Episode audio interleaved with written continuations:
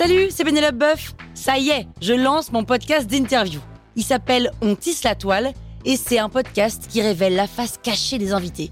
Et d'ailleurs, mes invités, ce sont des CEO et des célébrités comme Gad Elmaleh, Jean-Michel Apathy, My Better Self, Rose Eberstein, Mireille Dumas. Et évidemment, je pose des questions qu'on n'ose pas toujours poser et je leur fais faire des tests, des challenges, je leur fais jouer l'harmonica, grignoter des trucs, bref.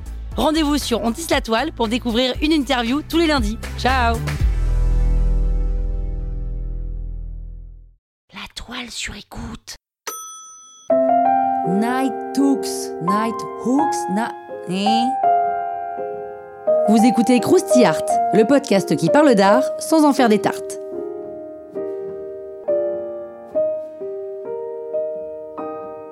Night Hawks, Night Hawks. Alors, c'est un tableau euh, imprononçable du peintre américain Edward Hopper. On peut traduire Night Hawks par oiseau de nuit ou noctambule. Et on peut admirer l'œuvre au Art Institute of Chicago. Ce tableau a fait le tour du monde. hein. L'étrange atmosphère qui y plane l'a rendu célèbre.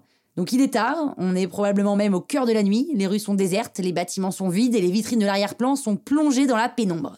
Mais dans la partie droite du tableau, comme une tache de lumière, le peintre a représenté un diner, c'est-à-dire un restaurant aux États-Unis, et à l'intérieur, trois personnes muettes et statiques sont installées au comptoir.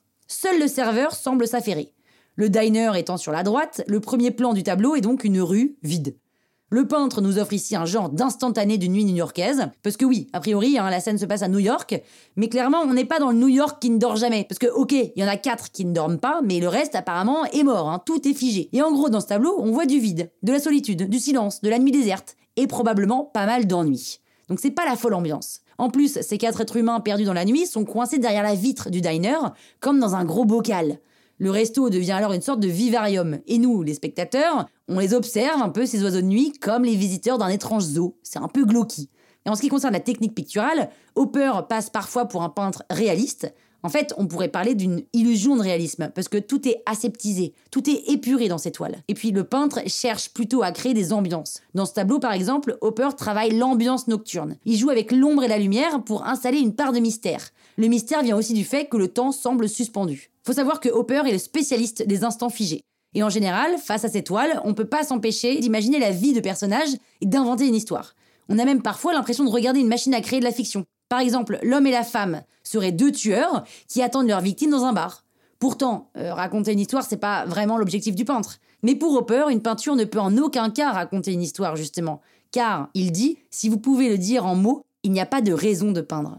Alors, si on résume, le tableau Night Hawks ne raconte rien. Il montre seulement un homme et une femme qui n'ont rien d'autre à partager que leur solitude et qui s'ennuient dans le silence d'une nuit déserte. Waouh, ça c'est ce qu'on appelle un vide intersidéral. Croustille, hein? La toile sur écoute. Normally, being a little extra might be a bit much, but not when it comes to healthcare. That's why United Healthcare's Health Protector Guard fixed indemnity insurance plans, underwritten by Golden Rule Insurance Company, supplement your primary plan so you manage out of pocket costs. Learn more at uh1.com.